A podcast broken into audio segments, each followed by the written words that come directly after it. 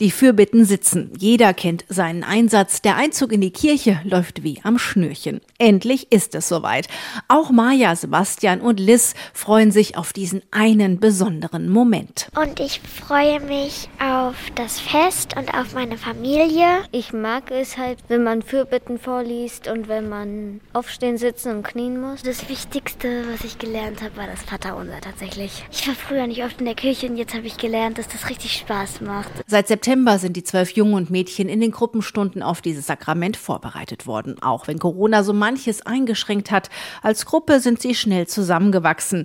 Das sagt Claudia Mattes-Brock, eine der Katechetinnen. Trotz den Abstandsgeboten und Maskengeboten haben wir es, glaube ich, sehr abwechslungsreich gestalten können, mal draußen zu sein, mal drinnen zu sein. Das Kommunionwochenende konnte leider nicht stattfinden. Das hätte den Kindern, glaube ich, noch mal sehr geholfen. Das gemeinsame Rosenkranzbasteln ist ausgefallen. Das sind so wichtige Elemente, die die wir jetzt einfach als Eltern zu Hause nachholen werden. Und auch der Gottesdienst heute ist ein anderer mit wesentlich mehr Vorsichtsmaßnahmen, erklärt die zweite Katechetin Andrea Ziegler.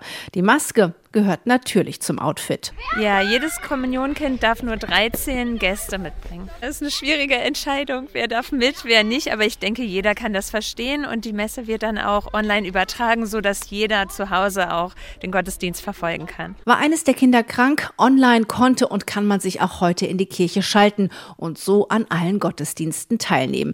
Ein mittlerweile sehr geschätzter Service für alle der Pfarrgemeinde. Auch deshalb wollen die Hauptakteure natürlich besonders schick sein sein. Maja, Jonas und Melina haben da genaue Vorstellungen. Also ich habe so ein weißes Kommunionkleid an, genau wie meine Schwester halt anhatte, genau das gleiche. Ich habe etwas anderes ähm, als ein Kopfschmuck, anzugmäßig und hat eine Fliege. Dass wir meine Haare so offen lassen vorne und da ähm, machen wir dann wie so kleine Spänkchen rein und hinten flechten wir dann. Und dann freuen sich alle natürlich auch auf ein schönes Fest im Kreise ihrer Lieben. Ich freue mich an meisten über das ich mit Gott sein kann, über die Feier, über die Gäste und über die Geschenke.